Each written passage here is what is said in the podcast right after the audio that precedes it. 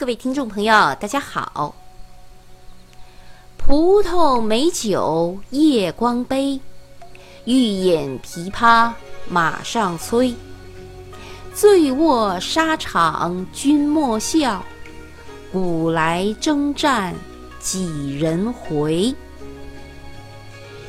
想必人们对这首诗都耳熟能详。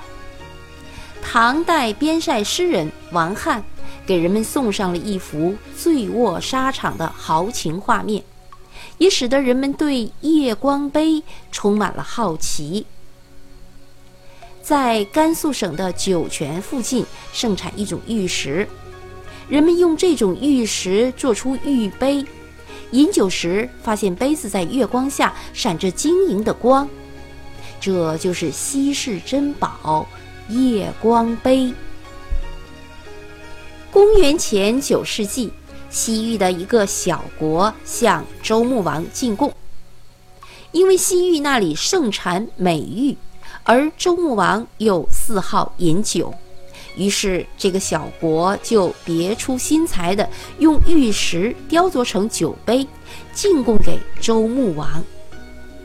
当一盏盏流光溢彩的玉杯摆在周穆王面前的时候，他十分惊奇。斟满酒后，举起酒杯，竟然发现杯中的酒光如月华涌动，引以为奇。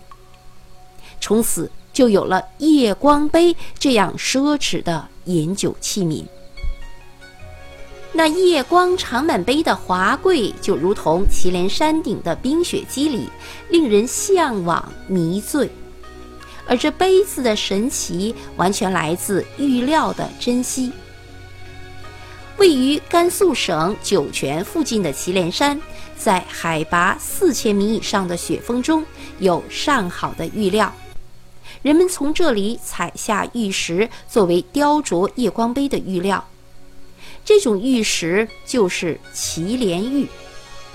祁连玉产于蛇纹石化超级岩中，含有多种矿物质，因此呈现出浅绿、翠绿、褐绿、墨绿等多种色彩。这样的玉石经过精心的雕琢做出的杯子，既耐高温又抗严寒。盛入美酒后，色泽。温润，酒香甘醇，斟上烫酒，不爆不裂，在寒冬季节不冻也不炸。酒泉的夜光杯通常采用墨玉、黄玉、翠玉三种玉石雕琢而成，所以制成的夜光杯要么一袭墨黑，黝黑深邃。浑厚庄重，要么古色古香，仿佛是穿越了久远时空的古董，古朴典雅。而翠润碧绿的夜光杯最为鲜亮，像初露的荷叶一般，熠熠闪光。长久以来，人们对于夜光杯的光有种种的猜测，有的人认为是。玉石中含有荧光剂类似的物质，也有的人认为是酒倒入杯中，在酒与杯体的交相辉映中折射出流动的光波。其实啊，夜光杯只不过是在玉匠们的精心雕琢下，透出了玉石完美的天然质地，乘着月光，光亮如镜的杯子与酒交相辉映。泛起道道光华，因此才有夜光杯之名。然而遗憾的是，历史上并没有流传下来的夜光杯。现代的人们则在继承中创制出中式杯和西式杯等新品。中式杯通常与传统的饮酒文化有关，比如古代盛酒的器皿有爵。半、商、尊、碗等等，光看造型就足以让人入迷。